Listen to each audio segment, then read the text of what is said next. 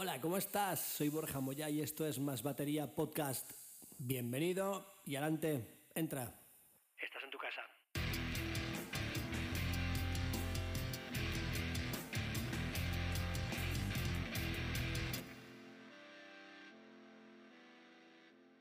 Mensaje de nuestro patrocinador. Compra el libro, cómpralo, compra el libro. Tocar la batería no es tan difícil, disponible en Amazon en versión papel y en versión Kindle. Muy buenas, hoy estamos, hoy es un podcast especial, estamos hoy lunes de mañana y vamos a hablar con nuestro amigo, con José, con José García, que ahora nos contará el mismo eh, quién es y, y qué es lo que hace. ¿Qué tal, Carlos? ¿Cómo estás? Bien, bien, bien. Aquí un poquito fastidiado de la espalda, ya te he contado antes, pero bueno, ya Sí, sí, sí. mejorando estos sustos que te da la vida, uno que se hace mayor. Sí, sí, sí, sí. bueno, seguro que José, José puede contarnos muchas historias Por eso, por de, eso. de problemas y de, y de dolores. Hola José, ¿qué tal? ¿Cómo estás? Hola, ¿qué tal? Eh, muy bien, encantado de estar con vosotros y, y con la audiencia de tu canal, que cada vez son, son más, y un placer de estar en este formato que me parece tan, tan interesante. Muchas gracias, José. La verdad que es un desde que te conocí que tenía ganas de esta charla y cuando empezamos el podcast con Carlos eres uno de los invitados que, que- me apetecía traer porque es, es- mira, tengo la piel de gallina, verdad. Es un caso para mí muy especial por, por todo lo que haces, todo lo que te ha pasado, todo lo que te pasa habitualmente y cómo, y cómo quieres integrar a todo el mundo a que sean normales. que no se como la gente, no sé si es la palabra, somos, todo el mundo somos iguales y somos normales, cada uno con sus peculiaridades y sus limitaciones, pero eh, no tenemos por qué ser eh, menos que otra gente, ¿no? Más o menos. Sí, sí. Bueno, hay un, hay un término que a mí no me gusta emplear, que es el término eh, minusválido ni discapacitado, Por mucho supuesto. menos tarado, eh, paralítico, subnormal, no sé qué, que de todo me han dicho. Por, Joder. entre otras cosas, esa nomenclatura no, no, no la uso porque no me siento identificado con ella. Yo no me siento un, un minusválido ni un discapacitado, porque soy una persona que eh, uso eh, mi potencial, uso las capacidades que tengo. Las que no tengo no las uso o pido ayuda para que me enseñen o, por ejemplo, por, por la batería, pues pido ayuda a alguien que me dé clase y que, y que me ayude. Entonces, por eso ese, ese término no... eh, hay un término que, que hemos propuesto que se llama diversidad funcional. Voy a, voy a, a desplazar a Antonia. Sí, sí, que está- le, le gusta tener su protagonismo. Sí, ya que ella quiere. Estaba pidiendo estar su cuota. Claro. que sí. Bueno, un saludo para Antonia, que todo el mundo lo conozca. a Antonia, la perrita de, de- de José. Aquí está, aquí está. Ahí va. bueno, pues eso, que me parece, hombre, me, mm, me parece muy importante cómo, cómo se adjetiva una realidad. Por ejemplo, eh, yo ahora, la realidad que vivís los, los bateristas y los arqueólogos, y ahora diré por qué, pues la veo de una forma distinta. ¿Por qué? Pues porque el mundo de la batería no lo conocía, frivolizaba un poco con él en, vamos, en, en muchos aspectos y me he dado cuenta que, que es muy complicado, que sois personas, la mayoría, muy metódicas, muy trabajadoras, tenéis mucho esfuerzo detrás. Cuando indago un poco en la, la, biografía de cada uno, pues resulta que uno lleva tocando desde los siete años, el otro desde los 12, el otro llevan toda su vida currando, no siempre es popo, popo, y es de filigranas y tal, hay mucho trabajo que a veces es muy ingrato y, y, y, y es más, yo casi me he sumado a vuestra indignación, ¿no? Cuando a mí a veces me indigna cuando alguien dice que una clase de batería eh, por 10 euros que, que, es un robo. Y digo, joder, nada más. Pero si, si, una, si, una, si una hora de un psicólogo vale 80, ¿entiendes? Eh, y, y, bueno, y luego con la, el tema de la. Compara, os co- eh, os comparaba con la ar- arqueología porque últimamente, estos últimos cinco años, estoy estudiando ese ámbito, concretamente el de la prehistoria, y me estoy acercando también a muchos arqueólogos y estoy viendo la complicación de la profesión, lo, lo- lo difícil, las muchas interrogantes y pocas certezas que hay y, y, bueno, y lo duro que es, el poco dinero que hay para investigar. Entonces digo que son dos campos a los que yo me he acercado y Pues sí. por los que me quito El el sombrero. sombrero. Además que nos hacéis, nos hacéis disfrutar muchísimo. vamos.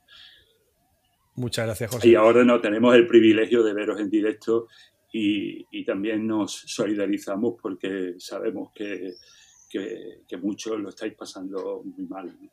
Sí, la verdad que el mundo de la música este, este último año ah, está siendo bastante duro.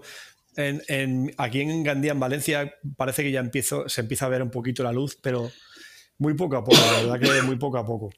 Oye, eh, José, nada, de nuevo, gracias. Eh, mm, cuéntanos un poco, eh, tanto Carlos como yo hemos leído tu biografía, bueno, biografía, un poquito tu- Mm. las notas de tu vida, y a mí se me ponía, te repito, la piel de gallina de ver, de ver de ver toda la evolución, pero me gustaría que lo contaras un poquito, que la gente entienda un poco por qué estás hoy aquí, ¿no? Por em, em, tus ca- características para que entiendan un poquito y tu vida un poco, para que entiendan eh, un poco tu forma de, de vivir, tu, y, y tus, tus, eh, tu anhelo por, por la normalización de la gente, de la gente especial, vamos a decirlo así, con una disfuncionalidad, ¿no?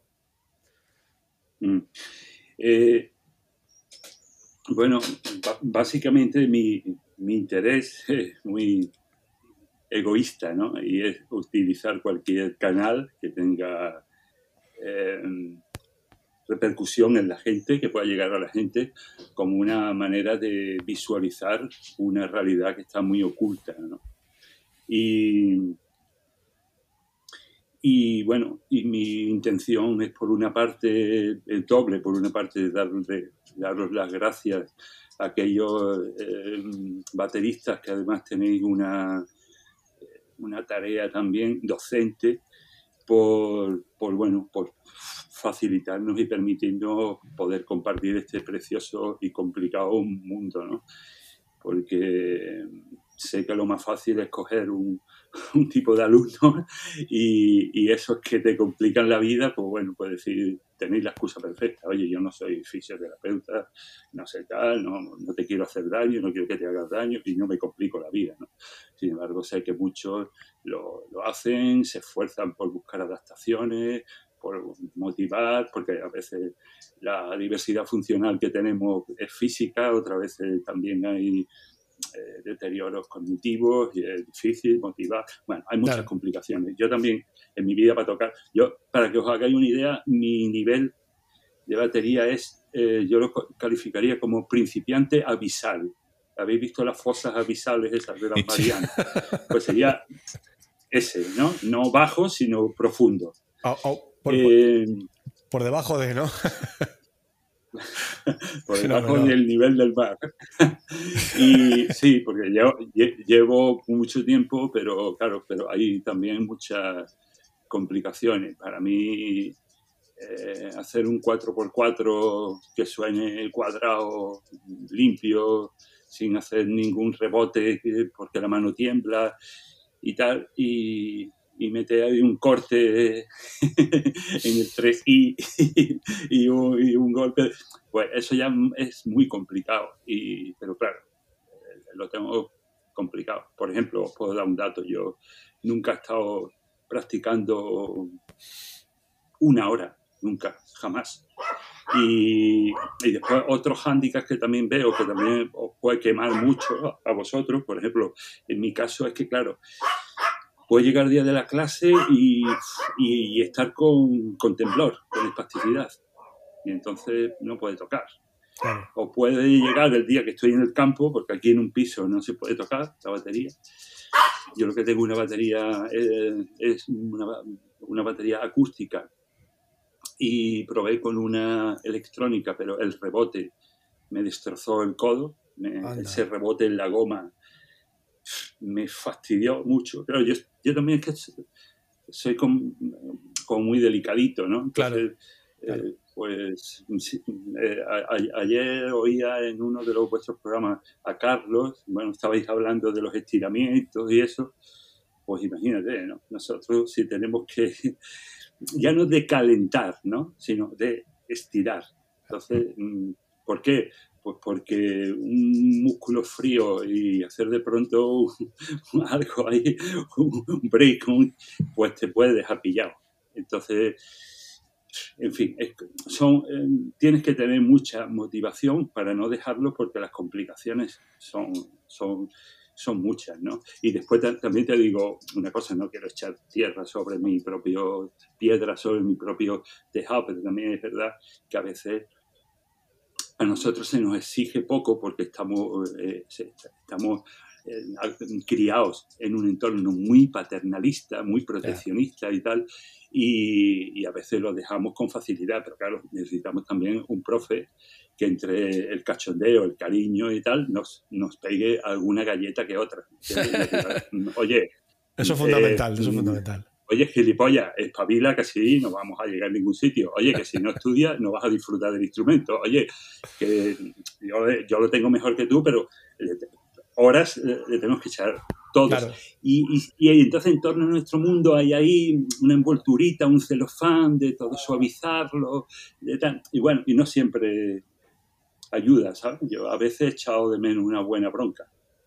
Porque sobre todo, porque como todo el mundo, porque, porque te espabilas, ¿no? Porque te pone en contacto con, con la realidad. claro. Carlos, Yo es que me identifico con eso. O sea, yo no soy nada paternalista, tampoco soy resultadista. Quiero decir, o sea, por lo que comentabas antes, o sea, el rollo de no, es que a mí los alumnos que no me dan resultados no los cojo. Pues no, tío. O sea, yo todo lo asumo como que mi, mi trabajo en ese caso es hallar siempre la manera, quiero decir, no entender la, educación en general y de un instrumento en concreto como algo lineal que yo solo puedo hacer de una manera, ¿vale? Porque yo creo que ese es uno de los grandes errores en ese aspecto, sino que además eso, no, no entran en el rollo resultadista, ¿sabes? Es decir, pues como esta... Es que yo conozco casos así, ¿vale? Yo conozco casos así, sin dar mucho- muchos datos, pero yo conozco casos de, pues tío, si tú no sabes tocar con el metrónomo, pues mal lo llevas. Pues, hombre, pues tendrás que ponerle, a, hablando de lo de la semana pasada, pues tendrás que darle a esa persona, yo qué sé, las herramientas para que... O, o desarrollarlas tú mismo. Es decir, eh, no tenemos que irnos a casos siquiera de, de, multifuncionalidad. No tenemos que irnos a casos de, de si- situaciones concretas y especiales. Es que yo creo que es así en general. Quiero decir, yo lo trato así siempre. ¿Vale? Como el hecho de que yo quiero conseguir, en la medida de lo posible, una serie de cosas de todo el mundo, ¿vale? Porque yo considero que hay, pues, digamos, una serie de, de habilidades, por así decirlo, ¿no? Que son las que nos permiten luego eh, tocar la batería más o menos nivel y, después de las cuales ya podemos entrar en, matices. Pero yo creo que esas en concreto, ¿vale? Es una serie de objetivos que yo siempre tengo. Entonces yo, independientemente de la persona, de dónde venga y qué cualidades tenga, yo voy a por eso. Y si tengo que adaptarlo, lo adapto. Pero lo voy a adaptar a la, a la, mm, al proceso de aprendizaje de cada uno. ¿Por qué digo esto? Porque yo tengo un caso, y además, además es que es literal. Eh, en la escuela donde estoy yo un par de días a la semana de, Yamaha, ahí en Madrid, tengo un crío de 10 años, que es Andrés, y Andrés tiene un trastorno del aprendizaje. ¿Vale? O sea, Andrés no cuenta números como el resto, no, no coordina como el resto, no aprende como el resto, ¿vale? O sea, no memoriza como el resto. Andrés ya está, simplemente pues él aprende de otra manera, a otro ritmo y punto. Y, y yo lo tengo tocando patrones, tío. Lo que pasa es que lo que me cuesta es que entre en el 1, ¿vale? Por lo de que no cuenta igual que el resto, pero estamos en ello. Pero lo- los objetivos que, o sea, los resultados que hemos sacado, nadie daba un duro por ello nada más que yo. ¿Vale? O sea, Claro. a mí me lo plantearon en la escuela y dije, let's go. O sea, si yo se lo dije, digo, yo no os garantizo nada. Porque no soy, yo no soy terapeuta, yo no, no sé si me explico, yo no soy educador especial, yo no soy nada de esto. Digo, yo entiendo de lo mío y he tratado ya suficiente con, todo tipo de gente. Pues el otro día que empezamos a tocar, pues bueno, pues un patrón más sencillo, ¿vale? Mucho más sencillo. Y que, que normalmente ni siquiera lo vería con otra gente hasta mucho más adelante, que es que ese ya les, no les cuesta nada, pero porque yo voy al turrón. O sea, yo en ese aspecto voy, yo es lo que hablábamos el otro día, yo, yo no doy rodeos como, como los libros, yo tiro. Y me preguntaba, y me preguntaba Andrés, ¿y por qué si este es más fácil? Hemos estado haciendo otros más difíciles antes y no sé qué. Y yo le dije, pues porque, Andrés, porque yo no te trato a ti diferente al resto. Y lo entendió perfectamente, digo, porque lo otro con todo el mundo lo trabajo así, digo, lo trabajo de diferente manera, pero las cosas que trabajo son exactamente esta, esta, esta y esta. Y tú y yo hemos visto exactamente lo mismo que ha visto el resto de la escuela. La única diferencia es que lo hemos visto por otro camino. pero yo a ti no te trato diferente al resto. yo quiero conseguir contigo las mismas cosas que con el resto. Lo haremos antes o después, pero lo... Y yo se lo expliqué así. O sea, tal cual. Claro, el tío ahora está todo contento pues porque la canción además le suena y hemos dado con una que le funciona mejor pero hasta ese punto es ensayo-error y solo demuestra lo poco que se utiliza, pero además eso, o sea, lo, que flipa la gente con los resultados que estamos sacando, solo demuestra lo poco que se ha ahondado en ese aspecto. ¿Vale? O sea, por supuesto, yo sé que existe la, musicoterapia, por supuesto. Pero no, no se aplica de una manera, por lo menos en mi experiencia, no he visto aplicarlo de una manera tan concreta. Es Sí, es que la musicoterapia. Características tan concretas. Eh, la musicoterapia además no, no solo usa instrumentos como batería y es otro, otro enfoque. La verdad que tú vas mucho más al turrón igual que yo también tengo, yo desde que doy clases he tenido como cuatro o cinco casos, tengo ahora tres casos, no, dos casos ahora, dos nenes también, con pues igual, que no aprenden de la misma forma. Eh, tienen, eh, pues ya te digo, su mente no funciona igual y yo tengo que buscar igual que tú los caminos para que para, para, llegar a ellos y que funcionen de una forma o de otra. Además, uno de los casos es un niño que es un, es, tiene algún rasgo autista, coordina, le cuesta bastante coordinar y encima es ruso, que acaba de llegar a España. O sea, que comentaste lo del padre, me acuerdo yo. Sí, sí, lo del padre increíble, ¿sabes? Al final acaba dando clases en su, en su casa porque está muy cerca de, de mi casa y, y, y, es mucho más cómodo. Y el padre está, yo también, increíble, porque el niño está avanzando un montón, aguanta bastante tiempo un ritmo determinado. Con el sistema bloque que aplico yo, lo comprende perfectamente. No me, no me meto, no pierdo el tiempo en explicarle las notas musicales de momento, no hace falta. Y él va tocando, se siente que va creciendo y es una experiencia increíble. Esfuerzo, sí, yo hoy tengo clase con él y yo los lunes acabo por la tarde, acabo destruido, porque es un esfuerzo grande de, de de concentración y, que, de que el niño tire adelante ¿no? y saque sus cosas. Y, muy bien, la verdad que es lo que tú dices, hay que buscar el camino adecuado para cada persona. Es que, ¿por qué no? Que hay profesores que no, sí. José. Antes decía, decía Carlos que, no, que tú no eras un, fisio, ni un rehabilitador, ni un... Y, pero, pero te digo una cosa, nosotros, los aspirantes a, a tocar la batería, no queremos eso, eso ya lo tenemos. Por otra vía, queremos a un tío que le encanta su instrumento, que es un flipado de su instrumento, que nos transmite la pasión y que nos va a exigir, porque no quiere, porque es una persona honesta y no quiere ni que ni él perder tiempo ni que nosotros perdamos el tiempo.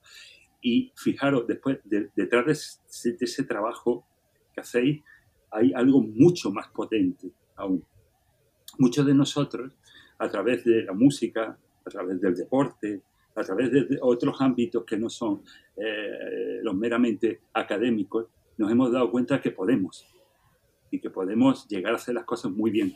Y entonces eso lo extrapola a otros, a, a otros ámbitos de tu vida y tú dices, joder, si yo jugando al badminton soy muy bueno y soy muy bueno porque entreno mucho, porque me lo tomo muy en serio, porque soy muy responsable, ¿por qué no puedo ser muy bueno también en, esto, esto, esto y, esto?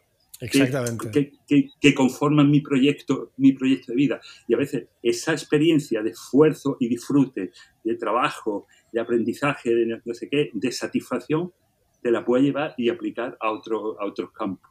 Y, a veces eh, desde ahí, desde la música, se está abriendo se está dignificando otros aspectos, otros planos de tu vida que no te lo pueden ni, imaginar, porque al fin y al cabo sabemos que no somos compartimentos estancos. Entonces, si soy bueno en esto haciéndolo así, oye, pues a lo mejor mi trabajo puede ser bueno también. Siento constante, eh, atendiendo, eh, no dispersándome, luego ensayando mucho. Claro, es, es, es, es realmente, es realmente así. Eh, para que entendamos un poco eh, tus- El contexto, ¿no? A ver, sí, no, es, que, es que yo no quiero usar las palabras que, que por, por siempre usamos, porque no quiero usarlas. Entonces, quiero que la gente entre en contexto, como dice Carlos, de, de- de- de cómo tocas tú la batería, José. ¿Qué te supone a ti o qué, qué- qué peculiaridades tienes tú físicamente o del tipo que tengas para la hora de tocar la batería? No sé si me estoy explicando con todo el respeto del mundo, que es para mí es sí, importantísimo. sí, sí, sí, sí. Y Sí, porque la yo, gente... vamos, yo lo único, sí, lo único que cuando me refiero a la discapacidad, a la invalidez, a no sé, toda esa historia con la que no me siento reflejado, uso el término diversidad funcional porque Vale, es más fácil, eh, quiere decir que hago la- la- las cosas de una manera diversa, distinta. diferente. Usain Bolt hace los 100 metros en un momentito. Bueno, pues, oye, yo quiero tener la posibilidad de hacer los 100 metros con mi silla de ruedas, con mi muleta, con mi andador, o, o, bueno, o como lo hacen el resto de los atletas del mundo, Claro. que no llegan a su marca ni de coña, ¿vale? Pero no por eso son... No, son- lo que pasa es que la discriminación, ¿dónde está? En que si Usain Bolt eh, hace los 100 en 8 no sé qué, pues yo por qué no lo puedo hacer en 3 minutos y medio. Yo lo que quiero, eh, la discriminación es que no se me permita hacerlo. Si yo no tengo prisa, pero lo quiero hacer, Correcto. quiero estudiar, quiero trabajar, quiero, que voy a tener que ir en una silla de ruedas, que va, que va a hacer falta una rampa, que voy a tener que tener adaptado el puesto de trabajo, pero lo quiero hacer, no quiero una paguita. ¿Vale? Exacto. A la hora ah, de, de tocar la batería, pues yo me di cuenta, mm, igual que Borja, lo, lo oí el otro día, que, me- que- que decía que estaba ahí pasándolo mal eh, con, con sus nuevos estudios ¿no? de armonía y tal. Ah, Pues claro, al final es que, es que claro, te metes, te metes en un mundo nuevo y te encuentras con dificultades. Entonces, cuando yo le digo a alguien, oye, es que yo tengo dificultades a veces porque para cambiar el ritmo del bombo, porque la mano del chal se me va y hago y, y lo mismo que hago en el bombo se me va el chal, pom, pom, pom. y no soy capaz, fíjate, con lo fácil que es de, claro. de mantener el chal, ¿no? Ahí a semicorchea o lo que sea. Eh, y claro, y la gente me dice, y eso me ha pasado a mí también, y yo no tengo ninguna diversidad funcional. Claro. es que eso se trabaja, no es cuestión de que tu mano vaya o no vaya. Sí, luego, sí, es que- luego es verdad que sí, claro. sí, perdona, Borja. No, no, no, no. Perdón, es que siempre estoy cortando a la No. gente. No, no, no, no te preocupes. Que eh, eh, luego sí es verdad que, que, que las dificultades pues la- las tengo que intentar solucionar. Pues, a veces me siento, mira, a mí lo que me va mejor es, mm, lo que pasa es que nunca lo puedo, no siempre lo puedo hacer, es ponerme en la batería un ratito por la mañana y un ratito por la tarde. Eso es lo que mejor me va. Porque mi coco siento que se, eh, que se va flexibilizando un poco y que no tarda tanto la orden en llegar desde aquí a la mano. Que yo digo, jo, pero si yo lo veo, si veo que aquí, en- aquí tengo que meter un golpe de bombo y aquí una caja y aquí otra caja y aquí otro, dos bombos. Pero claro, pero ese parece que hay kilómetros, ¿no? Desde la ya, neurona hasta, hasta, la, hasta, hasta el, el músculo que tiene que ejecutar el movimiento. Y, y bueno, yo lo único que, por ejemplo, yo tengo una parafernalia de batería y tal, pero bueno, porque, hombre, no te vas a comprar, que sí, que también se puede hacer, un bombo, una caja y un Sí, porque- pero per- eso es lo que tendría, eso es lo que tendría que hacer. Perdona que te corte, porque, porque si hablamos de equipamiento, madre mía, eh, ma- manco no estás precisamente en equipamiento, José. Que está muy bien, oye, uno tiene que acceder a lo, que, a lo mejor que pueda acceder y le apetezca. Hombre, Sí, a mí me da hasta un poco de Y- vergüenza. no, no, que eso. no, que no, pero- que leche. Ya vale, ya vale quiero- de estigmatizar a la peña por esas cosas, Ya tío. está, ya está. Como, no, no, No, es, que, sí. es que tú llevas, es que, como lo miran, es que tú llevas un set muy grande. Digo, pues, pues claro, si, si te parece. O sea, cuanto más, cuanto más grande, más divertido. ¿Qué quieres que te diga? O sea, que también es divertido tocar con, con tres cosas, pero joder, ya Mm. vale de estigmatizar el rollo de, tío, si me quiero poner siete timbales, pues me los pongo Ya y está. ya estaría. O sea, Yo lo que pasa, Carlos, que, que, que cada vez, claro, me estoy volviendo más práctico Mm. porque quiero ir a los resultados y no tanto a- al postureo, como decías tú el otro día, lo que decía el bombo, el logo del bombo se tiene que ver, depende del postureo. Pues yo quiero ir a los resultados. Entonces yo sé que ahora mismo con un bombo, una caja y un, un charle, y como mucho si quieres, un, un crash, por, por si quieres, eh, con eso ya, ya tengo. Lo que pasa es que, bueno, lo podía haber hecho, pero, pero bueno, pero siempre que he tenido oportunidad he comprado una batería completa porque luego si, estoy hablando de un- una hipótesis, ¿no? Si me pasa algo, si tal, pues también es más fácil dar salida a, una a un set completo y tal. Yo tuve un, a mí me ayudó, me ayudó mucho El Salvador, un, un antiguo paciente, paciente mío que estaba, como lo típico, ¿no? Tan agradecido. En, en el, en el mundo ese en el que yo me, me movía de la de las adicciones mm, había algunos músicos. Eh, Eh, José, perdóname. Eh, Que- es que no. eh, necesito que, Sí. que nos cuentes, que nos cuentes un- eh, tu, tu vida laboral que ha sido. Es que si no la gente no se va a meter en el contexto cuál ha sido tu trabajo, porque así va a entender mucho más de lo que vamos a hablar ahora, ¿sabes? Sin ahondar, porque claro, Sí. tu biografía la hemos visto Carlos y yo, pero no el resto de la gente. Y entonces me, sí me gustaría que, pudiera, que contaras tú un poquito lo que tú puedas contar de tu vida para meter a la gente en, en- en- en el meollo. En, Sí, sí, yo, yo, yo me dedicaba, me dedicaba a, mm, a- a trabajar en el ámbito de las adicciones. Entonces, mm, casi siempre eran adicciones químicas, o sea, gente con ¿Qué ha problemas de drogas eh, químicas, Carlos, pero se el término adicción Se ha eh, ahí. A se puede si- aplicar a muchas Se ha quedado ahí cosas. Eh, quiero decir, Eh, se ha caído. eh, Ahí está. que, una, un- por ejemplo, Está ahí, ahí. pacientes que... Sí. No te preocupes, que- José. que se ha colgado un luego- momentito. Ah, va- vale, vale, que está bien. Ah, Entonces, teníamos pacientes, por ejemplo, que consumían sexo de una manera compulsiva y estaban igual de desestructurados que un yonki, porque igual robaban en la tienda donde trabajaban, para luego eh, las relaciones sexuales que tenían casi, casi no, no había penetración, no sé qué, simplemente era pagar a una mujer para que te abrace durante media hora y ya está, porque entonces que la gente se podía desestructurar no solo pinchándose una sustancia química, sino con el juego, con la prostitución, con no sé qué, con el gimnasio, con cualquier cosa que use de manera compulsiva para evadirte, porque de problemas, cuando para solucionar esos problemas tenemos otras vías, ¿no? Entonces, en ese mundo en el que trabajé, pues conocí a muchos músicos y, y esto es lo típico, ¿no? Como te puede pasar con un médico, tal, que cuando alguien te ha ayudado, aunque el proceso obviamente lo hacen ellos, ¿no? Pues no sabe cómo te van. Entonces, mm, a través de un contacto, mm, pudi- la, la fórmula que encontramos es que como yo tenía mucha dificultad para desplazarme, ir a tiendas, ya sabéis, eso también es un problema que tenéis a veces los músicos, que no Sí, sí. siempre podéis probar el material que os apetece, que lo No. sé. ¿no? Entonces, este hombre lo que me, me, me regaló un set y tal, y luego como que me lo iba, mm, oye, ¿te apetecería probar otra cosa? Oye, la, la Sonor Ascend de Haya, ¿te apetecería probar una W Classic Maple? Digo, "Bueno, pues sí, pues, pues, pues sí. Eh, ¿Te apetecería probar una, eh, la- una Ludwig también, la clase de Maple? Oye, pues, pues sí. Entonces, bueno, eh, oye, los platos, unos turkish, unos turkish, unos no sé cuántos. Entonces, mm, bueno, primero, hombre, mi oído se ha acostumbrado, porque aunque no tengo mucho oído, pero claro, la calidad sí que la aprecias, ¿no? Si te acostumbras a beber un Ribera del Duero bueno, luego el vinillo ese de, del Mercadona te, te- te- te raspa un poco más. Entonces, bueno, pues siempre he tenido, he tenido esa posibilidad de... de- y, y- y bueno, a mí, a mí de todas formas, pues ya te digo, me puedo centrar ahí porque también eh, a la hora de hacer los movimientos dentro de la batería, pues me cuesta mucho, como hablaba Carlos el otro día, llegar al ton de, bueno, yo solo tengo ton de 16, pero ya el 14 y 16 ya es una travesía del desierto, para mí, porque hay que girar, los brazos, todo se complica.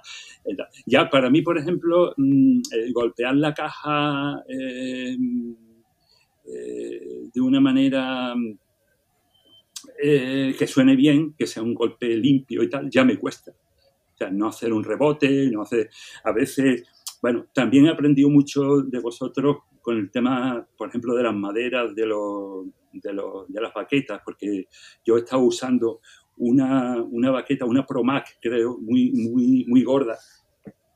Eh, y, una, y luego una tama más finita en la, en la mano izquierda, ¿no? Para hacer el, donde vas tocando con los platos. Entonces, como con esta mano no tengo mucha sensibilidad y no tengo mucha pegada, pues con la, con la baqueta más gorda mm, y sobre todo que la cogía, o sea, golpeaba con la, con, el, con la parte trasera de la baqueta, con el culo, no con la punta, ¿no?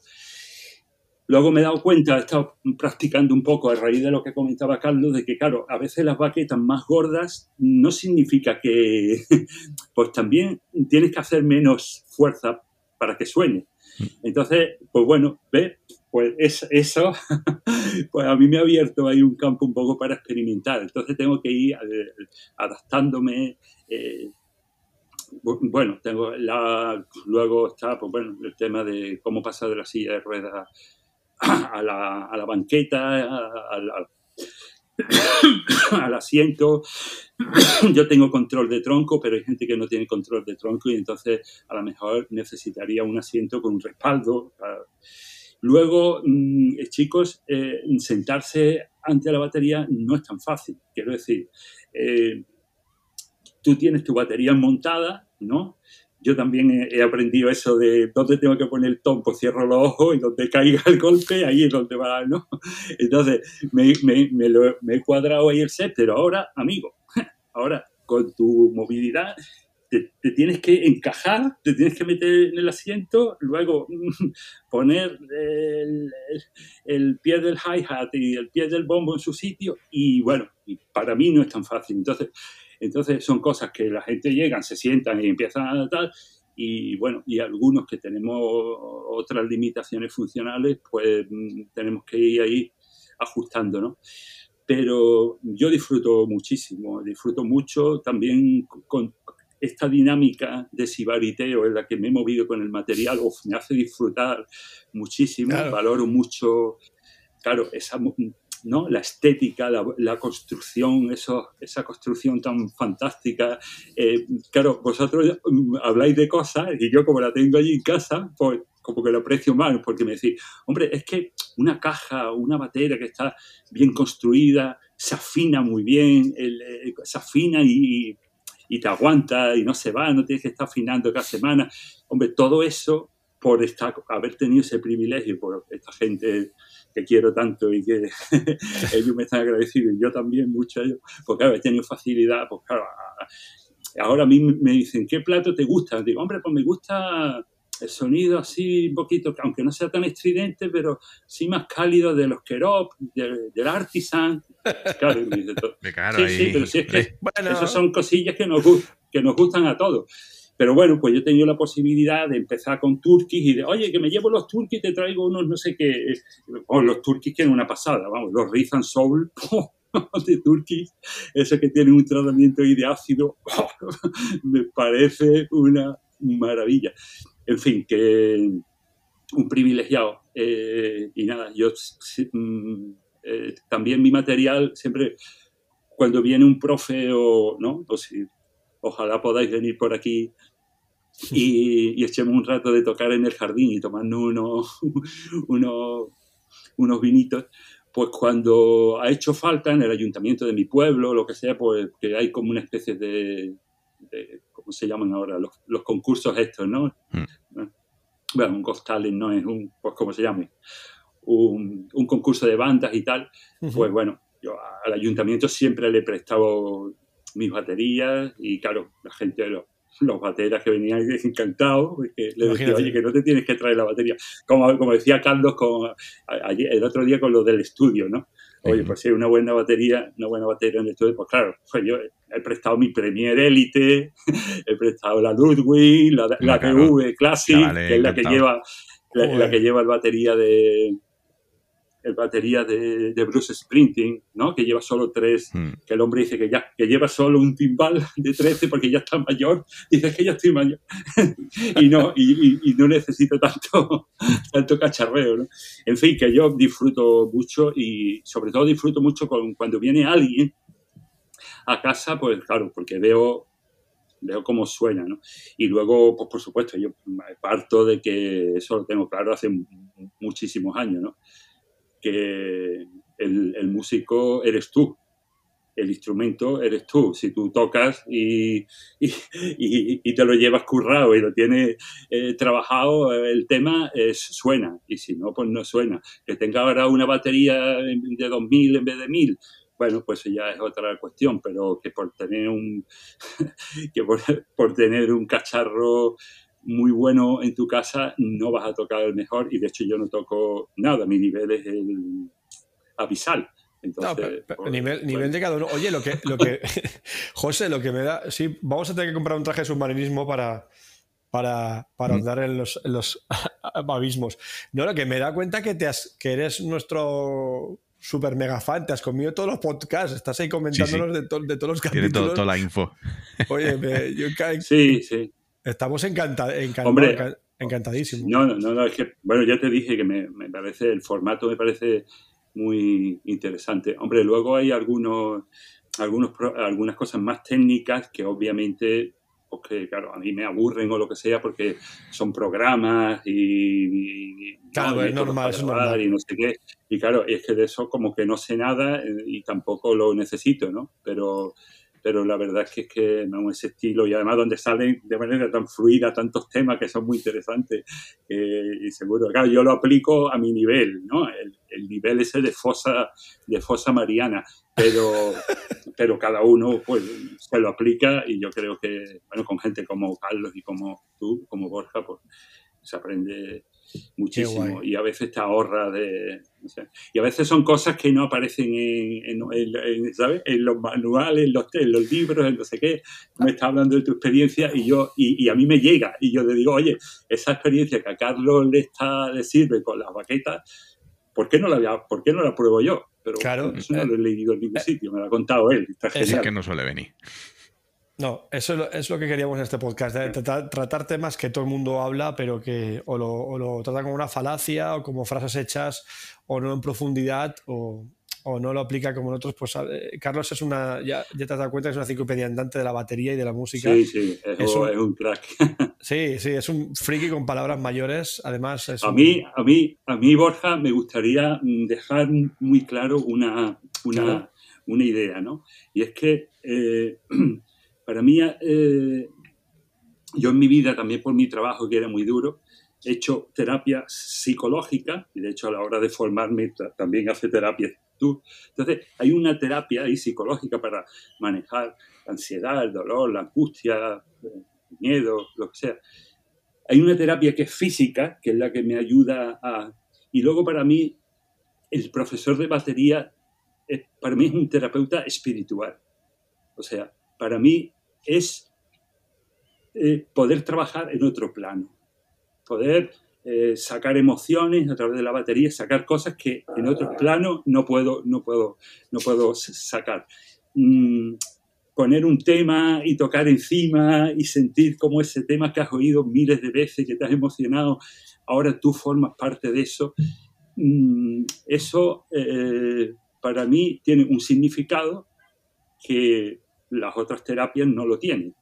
Entonces, por eso para mí eh, es muy terapéutico, pero no tiene nada que ver con, con eso, por la parte psicológica. y tal.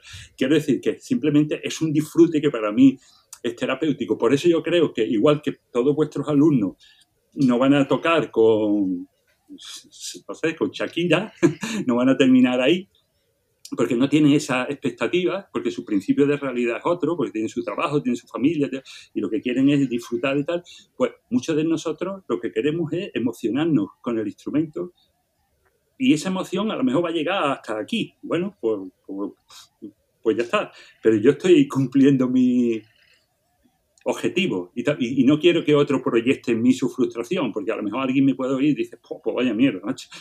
bueno, esa mierda a claro, mí no, pero- me está haciendo me está haciendo sentirme bien. Exactamente, entendiendo perfectamente. Además me lo comentaste y es eso, es el, el, el, por qué no puedo tocar la batería, sea quien sea, como sea, o la problemática que tenga, o la, o la, o la, la diversidad funcional que tenga. ¿Por qué no? Simplemente puedo tocar la batería y no tengo por qué ser la batería de los Maiden. yo no sé.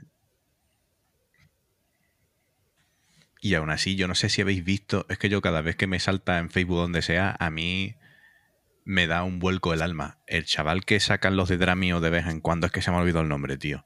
Que toca los temas del himno con un solo brazo.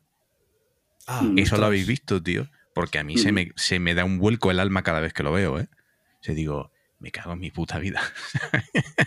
este tío me acaba de meter un gol por todas las cuadras, pero, eh, pero, es pero, que pero bien gordo, ¿eh? Hay casos muy, muy sonados. Yo le comentaba a José que un día hablaremos aquí de él, de Luis Adolfo de Orie, de Argentina. Este hombre, por la diabetes, bueno, eh, toca, tocaba con la banda Los Peces Gordos, una banda que en su zona eh, dio mucho que hablar, pero encima es que es profesor de batería, es muy católico, porque eso le ha ayudado en su, en su día a día y es toda una eminencia y es todo un ejemplo a seguir, pero es que él tocaba la batería, llegó a perder las dos piernas por la diabetes, le cortaron primero un trozo del pie, luego el pie entero, luego más arriba y él se ha adaptado todo el kit que tenía con, bueno, con un bombo Roland, con un pat y tal y se, y se adaptó, pero ese hombre y hablé varias veces con él, la verdad que, bueno, escribí un artículo de él, hasta me salen las lágrimas escribiéndolo porque era una cosa que dice José que tenemos que ser normales. Digo, sí, pero ese hombre hizo de, su, de, su, de, su, de sus limitaciones su normalidad, ¿no? Y, es precioso, eso es, es, increíble. Como el chico este de que le falta el brazo. Y, y, lo que tú dices, ¿y yo dónde voy? Digo, madre mía, si algún día me he quejado de que me duele el, brazo o tengo agujetas, por favor.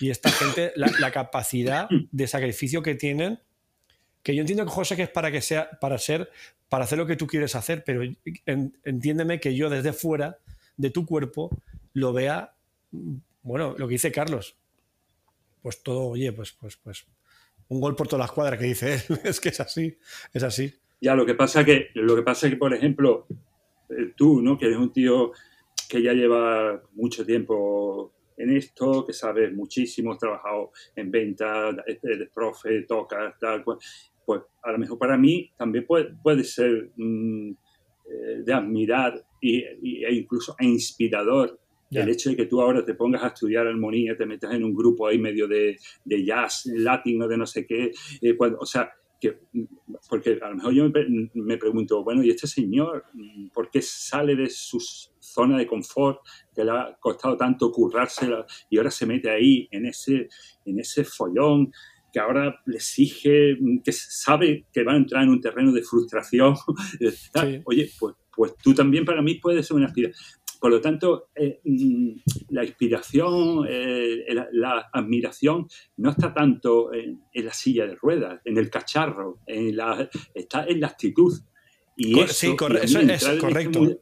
la actitud para mí lo mismo eh, Entrar en este mundillo, entrar en este mundillo que he conocido muchas baterías que me han comprado material o que han no sé qué, o que han venido a casa a ver no sé cuánto, pues yo he encontrado, en casi todos ellos, he encontrado inspiración, porque llevan desde muy pequeño persiguiendo sus... Hay un, un proverbio suajili que dice, si tienes un sueño hay un camino, ¿no? Pues gente que han estado siempre ahí en el camino, con peor material, mejor, con más tiempo, con menos, con más, con otros problemas, que en la vida también hay otras cosas que hay que solucionar. Y, han estado, y para mí mm, soy muy inspiradores, ¿no?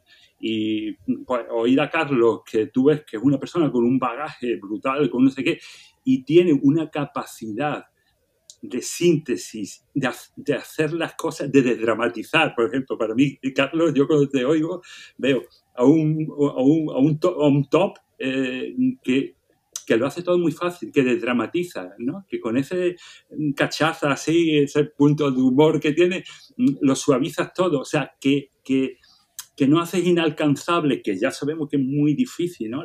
El instrumento, sino que, que, lo pones ahí como para decir, oye, que sí, que hay que currar, que hay que trabajar, tú hablas, que eres metódico, que tú te lo preparas todo, pero que puede ser, ¿no? Y, y sobre todo yo creo que hay que desdramatizar y que como yo no aspiro a llegar a no sé dónde, posiblemente ni, ni siquiera nunca voy a, a llegar a tocar con una banda y tal, pues mm, ya está, si ahí soy feliz, ahí tengo...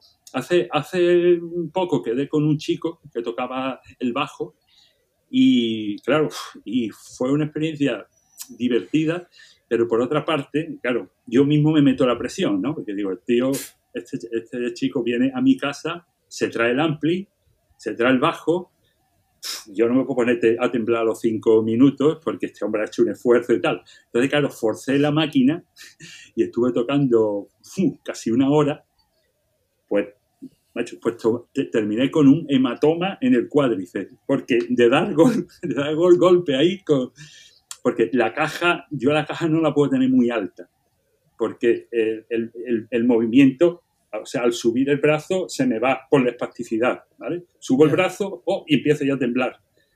Entonces, el golpe lo tengo que hacer más, más, bajito con la baqueta esa más, más pesada. Entonces, claro, no me di cuenta y me estaba golpeando en el cuádriceps.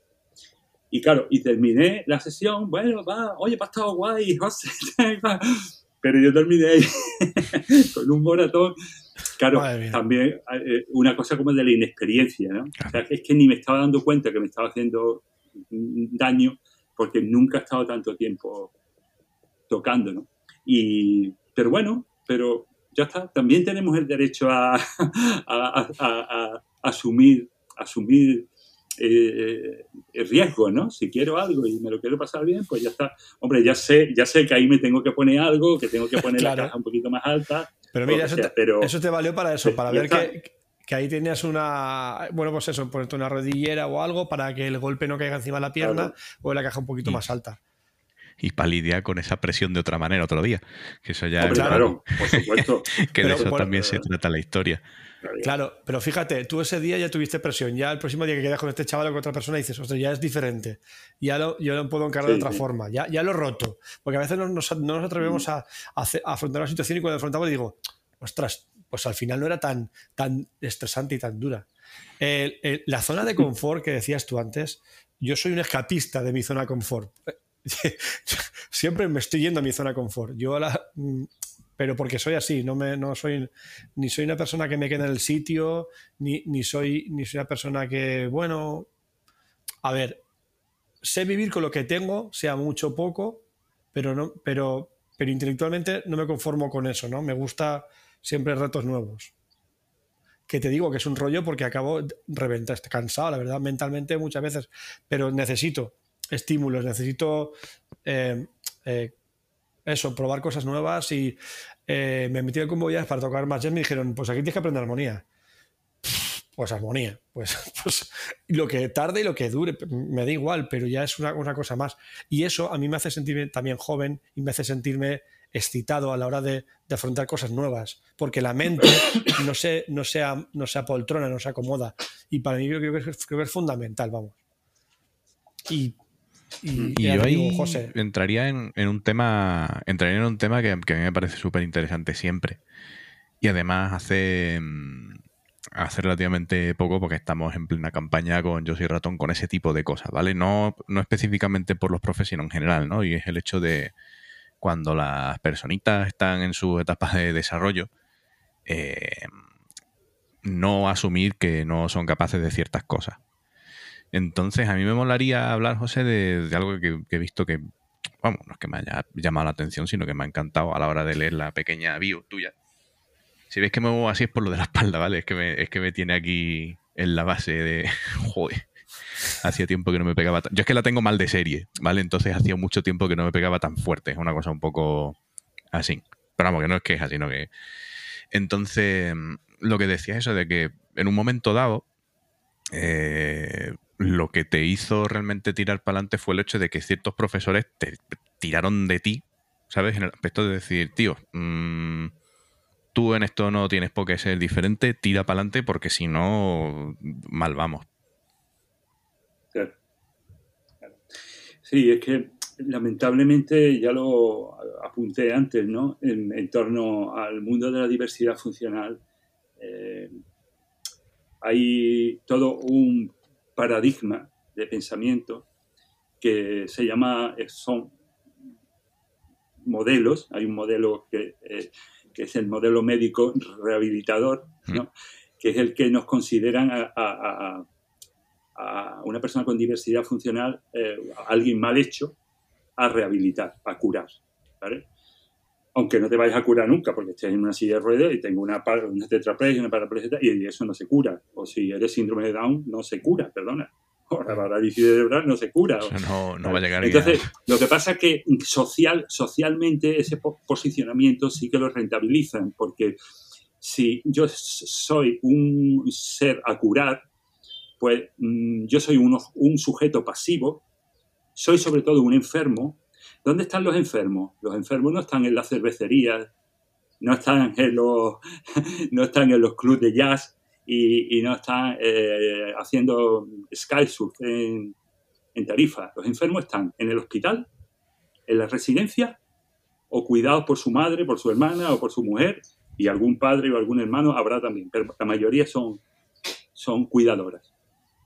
Entonces, es más, es que yo he ido por mi pueblo y, y te ven con la silla o no sé qué y te dicen, ay, Angelito. ¿y dónde vas? ¿Y dónde vas? Pues yo está en tu Pobrecito, casa y no sé qué. Es que, mira, es que voy a tomarme 8 o 10 cervezas. Oye, además drogadicto, y además, dro- además drogata. Oye, pues que yo puedo, yo tengo que ir a donde, a donde lo que pasa es claro que como eh, tienen esa, esa visión del sujeto pasivo, ¿no? Y hasta el punto de que a, a veces el infantilismo se, se traduce en el lenguaje, ¿no? Dicen la sillita, ah, y mira, ya va con su sillita. No, señora, una silla que pesa 40 kilos. ¿vale? Sillita. Bardado. Tomar una pasta, señora. Lo- lo- los niños, ¿no? El centro, el centro de, de los niños, donde las- los niños, mientras se, se- se reduzca a ese terreno de los niños, del infantil, de, de los sujetos pasivos, claro, no, no se habla de sexualidad, porque son niños, somos niños, no se habla de trabajar y de ganar pasta, porque yo quiero ganar pasta. Y luego pulirme la pasta. Y yo quiero mm, viajar, quiero ir a buenos restaurantes. Es que soy paralítico cerebral, pero no soy gilipollas. Claro, Es que es hombre. así. ¿Entiendes? Es que ese- Entonces, ese- claro, claro, pero para que todo eso ocurra, la cadena no se puede cortar, no puede haber, no puede haber eslabones que se corten. En la educación no me exigían, y si no me exigían, ¿cómo iba a estudiar? Porque la tendencia natural del, niño y del adolescente es a tocarse las pelotillas, no a, reventarse estudiando, ¿no? Y a jugar a la play. Entonces, eh, mm, pues claro, en el momento en que alguien te exige, alguien te aprieta y tú ves dónde están, que yo sé que tengo, hombre, si yo mm, lo sé, yo me conozco bien a mí mismo, sé que tengo límites, pero algunos quiero saber dónde están, ¿no? Para, para saber, para, para poder decir, oye, que puedo llegar, mi silla de rueda tiene un límite, eso dice, ¿no? De 40 kilómetros la batería, de 40 amperios, a poner 35, oye, pues cuando yo ya vaya por por, eh, por Torre del Mar, sé que me tengo que volver. Claro. Entonces yo quiero que el profesor me exija para saber hasta dónde puedo llegar y saber que no me estoy quedando ahí en una zona que, que eso no me va a sacar de nada. Claro. Que me exige y veo que no puedo, pues ya decidiré si sigo y me conformo con eso o si no sigo y, y sigo con, con la prehistoria. ¿Entiendes? Entonces, mm, eso me parece muy importante. Luego, pues yo creo, hombre, yo como terapeuta a, a- a los adictos se lo decía mu- muchas veces cuando le preguntaba, ¿tú por qué estás aquí en el centro, aquí privándote de tantas cosas y tal? Y me decía, no, para no drogarme más. tal. Digo, "Fu, malo chungo. Es que eso es malo, un objetivo. tío. Pa' no- Claro, claro. Es que un objetivo no, un objetivo no, puede, no se puede formular en negativo. Efectivamente. ¿Eh? ¿Y tú para qué? No, bien. yo para no, te- para no tener un accidente con el coche. No, no, tío, para no tener un accidente, eso no puede ser.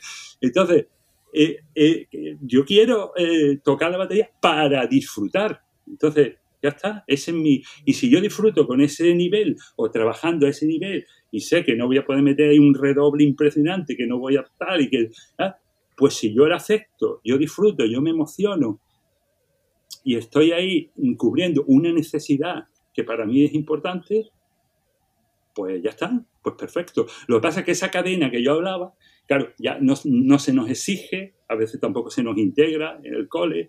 Luego, a nivel laboral, amigos, dicen, no, es que dejamos el 5% de las plazas de jueces para personas con diversidad funcional. Claro, pero tengo que tener la carrera, ¿no? o, con, o, con, o, con, el graduado me metéis de juez. Entonces, claro, si no me han formado, si no me han formado en igualdad, si no he tenido... Y aquí, eh, mira, lo, si, a ver, el tema no quiero frivolizar, pero el tema de la diversidad funcional de la discapacidad es tan simple como esto. Sin gafas no veo un, un, una mierda, por lo tanto soy un discapacitado. Ya está, ya no soy un discapacitado, ¿no? Ya está, se ha acabado. ¿Qué es lo que me, qué, qué, qué es lo que me ha hecho pasar de discapacitado a no discapacitado? Una ayuda. Ya está. ya está, punto. Si no hay discapacitado, hay ayudas. Entonces, si yo no puedo andar y tengo una ayuda técnica, que es una silla de ruedas, que me sitúa en una posición de igualdad de oportunidades contigo y contigo, uh -huh. ya no soy discapacitado y claro. ya podemos ir al local a ensayar o a tomar una cerveza. Pero si no lo tengo, mirad, Christopher Reeve, os acordáis, ¿no? Vale. Superman. Sí. Superman se cayó de un caballo en su granja, en su mega granja. En su rancho, perdón. Granja es lo que tenemos los catetos de Alaurín. Eh, la, en su rancho. Se cayó de un caballo, se fastidió la columna y tal. Se montó una, una UBI medicalizada y tal en su, en su rancho. ¿Sabéis de qué murió Christopher Reeve? Pues una escara del culo se le infectó y se murió. Ostras. Pues hay miles de personas en España que tienen el culo podrido. ¿Por qué? Porque no le dan la pasta que vale un colchón antiescara. ¿Y por qué no se lo compra él? Pues porque a lo mejor tienen una pensión no, no contributiva que son 415 euros. Joder. Y tiene que decidir. Entonces, en esta tesitura, pues también nosotros tenemos complicado. Porque, hombre, yo, yo puedo. Y yo no le voy a regatear a un profe si me dice, oye, es que la clase vale 10 euros, 15 euros, 20 euros, lo que sea. Pero es que hay gente que tiene que ver si paga la luz, si come, si paga el alquiler, si da clase de batería. Si compra una batería o compra unos bidones vacíos de pintura y los acopla. Entonces, eso también, eso, eso, eso también forma parte del principio de realidad, que es que hay mucha gente con diversidad funcional que no se plantea tocar la batería porque es que no se plantean muchas otras cosas.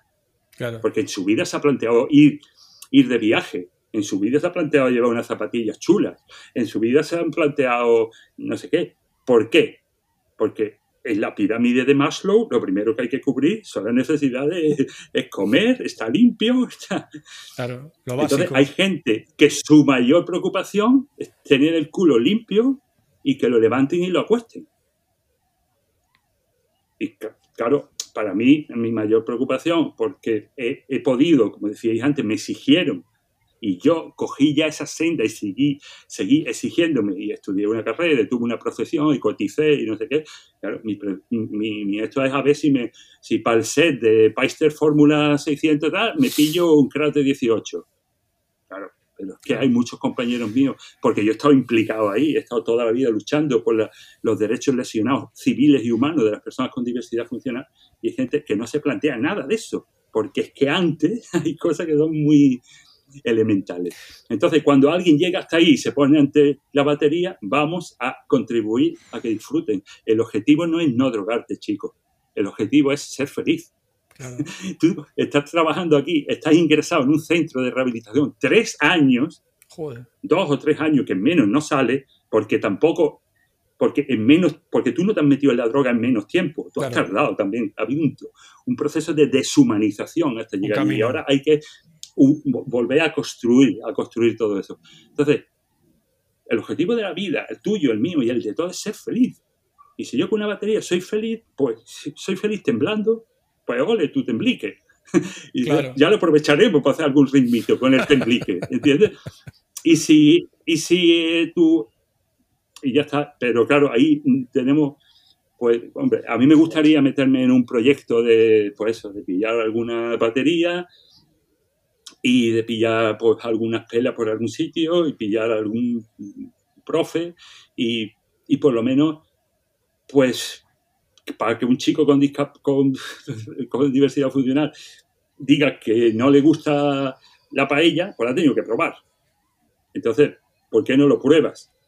Porque estamos hablando también de que hay muchas diversidades funcionales que la gente acumula mucha frustración y a veces golpeando y tocando y no sé qué, se suelta también mucho. Entonces, mm, puede tener muchas funciones, aparte de una función eh, ¿cómo se dice? Eh, socializadora, ¿no? Porque te, ves con el profe, te ves con otros alumnos, sales de la rutina de tu casa, del centro especial a tu casa y de no sé qué.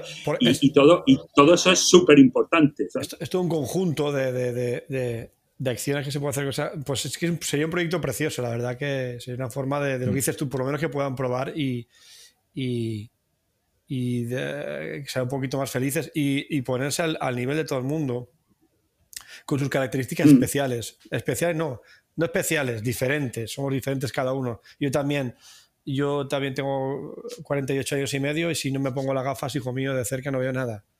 Lo que tú dices. Somos todos diferentes, pero deberíamos ser iguales en derecho, eh, de lo que se ahí, Ahí estamos, derecho y oportunidades. Sí, mira, a veces, a, veces, a veces, aunque no, tenga mucho que ver con el tema de la, de la percusión, eh, pero a veces caemos en un discurso un poco perverso, ¿no? Que es el de las capacidades.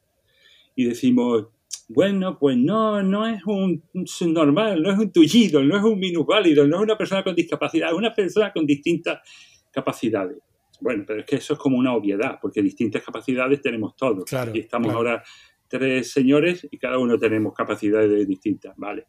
Entonces, ¿Cuál es el peligro? Que cuando se pone eh, eh, eh, el acento, la atención, cuando lo nuclear se sustenta en la capacidad, cuando yo deje de tener capacidad, entonces, no ¿qué pasa? Que ya no valgo nada. Entonces, nosotros tenemos capacidades distintas, nosotros tres, pero hay algo que nos iguala, que es la dignidad. Muy bien. Y para mí, poder tocar la batería es un ejercicio de dignidad y de igualdad que no lo toque como el Lars Ulrich ese, como se llame, o tal, que tanto putea por ahí, que no, no conozco bien, eh, de que no, vale, pero, pero sabéis, yo estoy sintiendo que tengo acceso a un derecho, igual que siento que tengo acceso a ese bar donde me gusta ir a tomarme la tapita, tengo que, siento que tengo acceso a la biblioteca de mi pueblo, que es adaptada y puedo llegar hasta la última planta, que es donde está la sección de geología sentir que tengo acceso a un derecho. Porque para ti puede ser una profesión, pero para mí puede ser una actividad más de ocio. Y el ocio es muy importante. Es una pata de las que sustentan el tablero de la mesa de nuestra vida, que es muy importante también. No todo es rehabilitación, trabajo y. Es que el, ocio es fundamental. Claro, claro, el ocio es fundamental. Y ahí, y ahí, pues nada, pues yo, hombre, yo me animo, yo animo a la gente a, pues, bueno, este canal lo ve gente ya que está muy metida en este mundillo, pero a dar clases porque para mí es la única forma de avanzar y si y a que sean mm, honestos en el sentido de que si puedes pagar, paga lo que vale una hora, porque esa persona tiene una formación brutal detrás. Es que una hora de una, persona que viene a enseñarme inglés vale no sé cuántos euros y esto mm, vale 10, pero bueno, ¿y eso cómo es? Claro. Mm, pero si es que la formación, la cualificación, la entrega, la, motivación que está poniendo es la, es la misma o más. Entonces yo animo a la gente a que, a que echen mano porque, bueno, es la única forma de avanzar. Yo lo, eh, lo poco que he avanzado en, en la fosa abisal ha sido por los profes y, y luego pues que te lo pasa que te lo pasas muy bien, ¿no?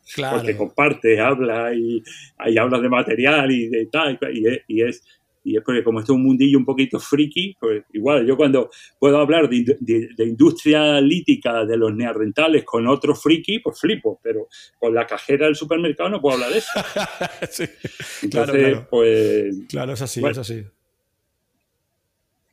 Ah, José, eh, de verdad que podemos estar horas hablando de esto. Mm. gracias, gracias de verdad por... por, por eh, has dicho cosas que de verdad que son obvias, que son de cajón, que todo el mundo debería tenerlo claro, pero hasta que no te lo dice alguien que, que, está pasando por ello, que pasa desde que nació hasta todos los días por ello, su diversidad funcional, y que quiere, tiene que trabajar, quiere trabajar, quiere, si tiene que pillarse un pedo, coño, pues sí, pillármelo, ¿por qué no? Y pasarlo bien y disfrutar y poder tocar la batería a mi nivel, sí, a mi nivel, ¿y qué pasa? Pero puedo tocar la batería y, y oye, todo eso, aunque Carlos y yo somos gente muy concienciada, porque lo, lo somos, por la forma de ser nuestras así y, trabajamos así con nuestros alumnos y con toda la gente, la verdad, está bien que la gente, que el resto del mundo lo, lo vea también, ¿no? Que, que, es, es, A ver, no voy a, no voy a correr como Hussein Bolt exactamente, pero sí que puedo eh, correr como Borja o como José o como Carlos. No voy a tocar la batería como, como Donati, pero sí que puedo tocar como Borja, como Carlos, como José. Y, y no pasa nada. Y disfrutarlo y, y- y quitando presión al tema. No sé, muchas gracias de verdad, José, por, por, por la charla y me gustaría... Yo creo- Mm. o sea, Yo hablar creo más que lo veces. importante, lo importante, Borja, ya no para mí, sino para todos, es que si tú quieres ser alguien independiente, alguien autónomo, alguien autodeterminado, que no, no tiene que ver con la porcata política, eh, tú tienes que tener un proyecto, un proyecto de vida confeccionado por ti. Porque si no, otro te va a marcar el camino. Claro. Si no has decidido tú a dónde, a, a dónde quieres ir. También un, un ejercicio de reflexión y de introspección, porque tienes que ver cuáles son mis necesidades, qué, mm, qué es lo que quiero, con qué gente cuento, con quién no cuento, con qué, mm, aparte de gente, con qué medios. Entonces, yo lo, yo lo que digo es que si en mi proyecto de vida yo quiero meter en ese apartado que es el del ocio, tocar un instrumento, debo de tener los apoyos necesarios para poder hacerlo. Punto. Y yo le diría a la gente que, que nos está viendo, que todo queda, no, joder, tío, qué ejemplo, y yo que me quejo. No, no, mira, déjate de. Yo no, yo no, yo no quiero ser un ejemplo para nadie. Yo quiero, yo, yo lo que quiero es poder bajar y tomarme la cervecita, como todo el mundo, no ser un ejemplo. Eh, ¿vale? No que me bajen en un helicóptero adaptado a la cervecería, no, quiero ir por, ¿vale? con mi mujer y quiero ir a tomarme mi cerveza. Entonces, yo lo que le digo a la gente es que, que, que, que el, el objetivo de toda esta película, que cada uno es el protagonista de la suya, de su proyecto de vida, es ser feliz. Entonces, si tocar la batería te hace feliz y para ser feliz te tienes que esforzar y tal, esfuérzate, pero disfruta. Disfruta y disfruta con el proceso. Y ya está. Y aunque yo no llegue a nada, pues dirá el que sea, joder, y esa, esa, esa porcata que toca, este tío donde quiere ir. No proyecte tu frustración en mí, que a lo mejor yo con eso estoy viendo feliz, ¿sabes? Claro. Que, mm, que yo con mi bici del Decathlon y haciendo mm, un paseíto por, por el campo de media hora, soy feliz. No, no pienses que tengo que tener una bici de carbono e ir al, al Tourmalet, ¿entiendes? Claro. Porque soy feliz con lo otro. No, no, no proyectes tus movidas en mí. Entonces, yo creo que esa es la historia y, y si somos felices con algo y lo podemos compartir con más gente, pues ya es la repera. Muchas gracias, José, verdad. de verdad. Y con muchas, eso- muchas gracias. Con eso ya todo. Es que es así. Oye, A y que, partir de ya lo que sea. y que, y que, y que sigáis, que sigáis ahí en- con esos podcasts que, que son, ya, ya, te, ya te lo he dicho por privado, pero son muy divertidos, muy ágiles y tal. Y parece ahí que estás en una charlita entre colegas donde, bueno, tú estás viendo, pero luego cuando termina dices, oye, es que me han quedado cinco cosas muy claras. ¿eh? Entonces, sí, entre no. tanta idea. tontería. Oye, pues que te queden cinco cosas claras en una, en una hora de charla que ha sido como un juego, pues ya está, muy bien, ¿eh? Está bien, está bien. Sí, la- es un poco la eh, idea. Sí, la, la idea sí. Además que surgió sin pensarlo. Ya te, como te comenté, un día entrevisté a Carlos, que es un buen amigo mío, y, y yo cada- a Carlos cada día le descubro, le descubro una faceta nueva y eh, me encanta, ¿verdad? Que, y, cuando la cosa camina, que, que va bien. Todavía no me has visto cocinando. Por ejemplo. ¿Cocina bien o mal? Mm. Está feo decirlo, pero de puta madre. Que yo también. sea, de- tengo que juntarlo. Está feo mí- decirlo. Me gusta, me gusta mucho cocinar. Oye, por Lo que cierto, pasa es que lo hago poco, pero. Ah, no, yo, yo lo hago mucho. Mi mujer dice, ah, como tú cocinas mejor que yo, no te preocupes. sí, O sea, pero a mí me hago gusta. poco lo de, lo de liarme, ¿vale? Lo de, hostia, Ah, ya, ya. Pero, de- pero claro, mi, mi pipa flipa porque de repente es como me ve manejando los cuchillos y tú pa, pa, pa, pa, pa, y dices, "Sí, sí, no entiendo esto. Y digo, ponerse, o sea, Eso como hacer, un do- buen día de- como hacer dobles en el pad, pues me pongo con Sí, el cuchillo ahí.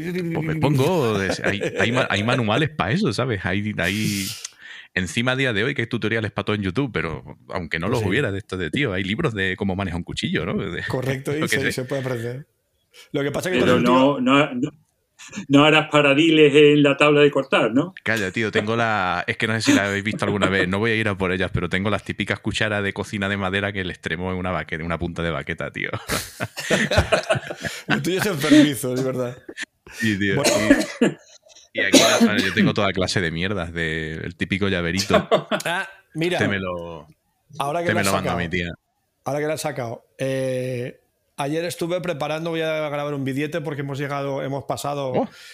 los 3.000 suscriptores, que no es que sea mucho para mucha gente, pero como tú decías, para mí 3.000 son los 200.000 de, de otro canal y yo estoy muy contento y muy orgulloso de todo eso y de la gente que, que- que, como vosotros que seguís el canal y que estáis ahí. Y, y aprovechando la coyuntura, eh, a mí la gente de Valvex, de Música Fersan, me regaló, me, me regaló, no, me dio un par de camisetas, dos pares de baquetas eh, signatura de Carlos y un par de llaveritos como se que ha enseñado para sortear y nada, pues aprovechando, aprovechando los 3.000 subs, pues vamos a, a sortear ese pack todo junto para que, bueno, y eso, y va a ser nada, ya... Me apetecía decirlo, nada, era poner un comentario en el vídeo que suba en YouTube, Sí, sí, otro en sí. Instagram y poco más. Y, y súper guay, la verdad. De cuña y de soslayos. Sí, claro, ahí. siempre. No, yo soy yo no, yo voy así, plan, con el morro, en Sí, momentos sí, pam. tú, tú atacando, tú, tú atacas por el centro, aquí lo de ir por Para- banda, no, no, no, por el centro. Y Es que eso de. de- no, es como. la- es otra, una cosa también que odio, la verdad, la, la falsa modestia. No, igual gente que toca que te mueres. No, bueno, aquí aprendiendo. No, no me jodas, aprendiendo no, aprendiendo no. Y las cosas hay que decir a su nombre, tío. sí, sí. Nada, pues eh, un placer, Carlos y José, de verdad.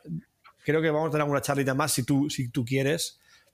Eh, con ganas estoy de, de poder moverme por ahí por tu tierra para hacernos una cervecita y ver, ver tus, tus Sakae, tus maravillosos platos y tu, tu equipo. y Mm. Más, más charlar ganas más. que yo no tienes, ya te lo digo yo.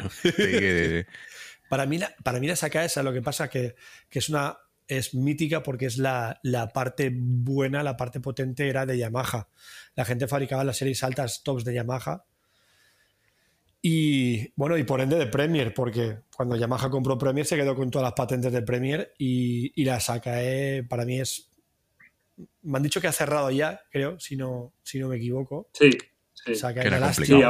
Sí, ahora, la, la ha comprado una empresa distribuidora norteamericana, no sé, y ahora lo comercializan como Sakae Heritage o Osaka o algo así. Claro. Algo así, Osaka no sé qué. Y, pero han sacado un modelo que se llama En- Envelope o no sé qué, pero mm, pues, vamos, las bellotas, todo, todo, es, todo es igual, es igual que la Alimity y que la Celestial, que las gamas altas, Sí. y lo que cambian es un poco la combinación de maderas y eso. Hombre, yo eh, han pasado por mis manos muchas baterías, como he hablado antes, y bueno, eso también me ha ayudado a saber en qué batería me... Por ejemplo, mmm, tuve una Mapex Orion, que aquello era un pepinazo, y no sé por qué, ¿no? sería, sería, sería lo mejor, bueno, que sonaba, y de hecho, la, la, mayoría de las baterías que he tenido, bueno, me la han cambiado por otra, o se la ha llevado el profesor que me daba clase. Entonces, esta Mapex, el bombo ese de 20, sonaba increíble, y, pero no sé, yo me encontraba, a lo mejor era por los tonos, o porque Mm. hay algunas que trae el herraje ese en el centro, Eh, y lo que hablabais los otros, el otro día te condiciona a veces porque estás Claro. condicionado por... Y, y bueno, y lo que sí que he visto con esta gente de Sakae es que, bueno, la calidad, la construcción es increíble. eh, luego, mmm, bueno, el bombo no es muy pesado, pero por ejemplo los tonos de suelo pes, pesan, pesan mucho.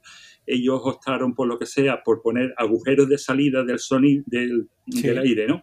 Muy grandes y de meterle también mucho aparataje de mucho peso en, eh, en el Le baja. herraje por, porque no sé porque eso le daba Yo, la verdad que no, bueno, pues sé, hombre, si suena bien o si suena mal, pero para mí la prueba de fuego es cuando viene uno de mis profes y la fina y la prueba.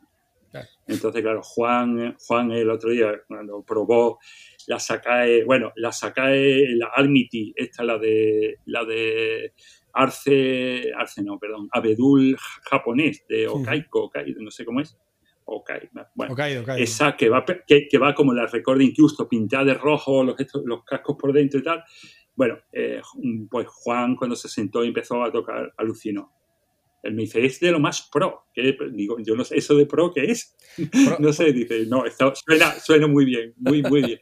Y la, y, la otra, que es una celestial, que en vez de llevar, lleva madera de, arce y las capas y dos capas exteriores de bubinga, pues también suena. Increíble. También muy bien, está muy bien construido y, ya está. Y bueno, y eso, pues si bueno, alguna vez no lo uso, pues se le podrá dar salida porque son, si son. Hombre, eso, se, eso salida seguro. hombre, que no es para cual, pero bueno, se le puede dar salida. Mm. Y, y, ya está. Y mientras, pues allí en el talent ese que organizan en mi pueblo, pues, los bateras que vayan a tocar, los distintos grupos, pues la, que cuando, cuando porque usaban, usaban la batería, una batería eh, Millennium, no sé qué, de, la, de la escuela, de la escuela de música. Entonces, al siguiente año que dejé yo, le dejé mi, escuché en una charla, escuché que tenían problemas, que se quejaban los baterías, pero claro, alguno venía de Madrid, otro de no sé dónde, pues. Eh, y le dije, oye, pues tengo una Premier Elite, eh, una Gen X, de esta híbrida, de Arce con que os la, la, dejo, la montáis y ya está. Entonces, claro, los baterías decían, ¿Así? pues esto, pues esto, esto suena, esto, esto, suena. Bueno, en fin, ya, yo me siento, yo tengo un privilegiado que, porque, en fin, poder probar material no es siempre fácil y ya está. Y luego, pues bueno, va, va descartando, ¿no? Si tienes la posibilidad de... Y ya está, y sobre todo disfrutando y disfrutando compartiendo. Cuando nos podamos mover por el COVID, Allí, en, allí en el pueblo tenéis vuestra casa, un jardincito muy chulo para tirar y para... Iremos, iremos. Repetiremos el podcast por allí. Pues muchas gracias, José, ¿verdad? Ha sido una charla. gracias a vosotros. Eh, seguí, por esta línea que disfrutamos muchísimo. Ah, las palabras de gente como tú lo que nos da el combustible para seguir ahí en la brecha, que esto es una, se hace todas las semanas, tiene su edición, su historia, pero la verdad que luego con cariño, lo hacemos, lo hacemos con cariño y, a seguir. Hay que hacer la cabecera nueva, Carlos. que es un Joder, tío, ya. En cuanto me ponga bueno, me voy a lo que ahí la hago. Así que ahora mismo. tocamos algo, no sé, ya veremos, ya veremos. Se aceptan ideas, José. Cuídate, cuídate, cuídate, Carlos. Sí, sí, esto, esto es cuestión de, reposo y tiempo, no es otra cosa. y luego ya ponerme un poquito más en forma. Eso ya, ya va tocar. Cuídate, cuídate porque, vamos, a raíz de entrar en este mundillo, me he hecho muy amigo de algunos baterías y hay concretamente un, un profesional de Granada, brutal, que es un tío increíble y, y se ha dejado la salud, se ha dejado la salud en el camino haciendo bolos, de, repitiendo bolos, tocando hasta las tantas, descansando mal, viajando horas y horas en furgoneta con las, y se ha destrozado la espalda y, y, me da una pena porque claro, no puede, ¿qué, qué, qué, qué le vas a decir? Cuídate y tal. Es José, tío, es que había que comer. Es que solo trabaja. Es que hay unos meses donde se trabaja y se gana dinero. El resto del año, cuatro cositas, cuatro clases. Y, la verdad que es una pena. Por eso cuando yo digo, escucho regatear por una hora de clase y tal, no sé, me da un poco de vergüenza ajena. Pero también entiendo que las cosas están mal. Oye, y toda mi solidaridad con el sector, que sé que hay mucha gente que lo está pasando muy mal. Muchas gracias, José. Gracias, tío. Vamos ahí en la pelea. Bueno, pues un placer. El miércoles nos emitimos y gente, gracias por estar ahí. Gracias José, gracias Carlos, como siempre. Eh, suscribíos al canal. Estoy en plena campaña de pro suscripción porque creo que, la única forma de que llegara, de que el YouTube y el podcast pongan tus programas es que la gente los vea y se suscriba. Es la única forma de, hacerlo. Y lo hacemos con cariño y la verdad, si sirve de, si le sirve a alguien, ya estamos más que más que pagados. Bueno, José, un placer, un abrazo. Suscríbete que gratis. sí, pues sí. Muy bien, gracias a vosotros. Hasta luego, José. Pues, un abrazo fuerte. Un abrazo, un placer, de verdad.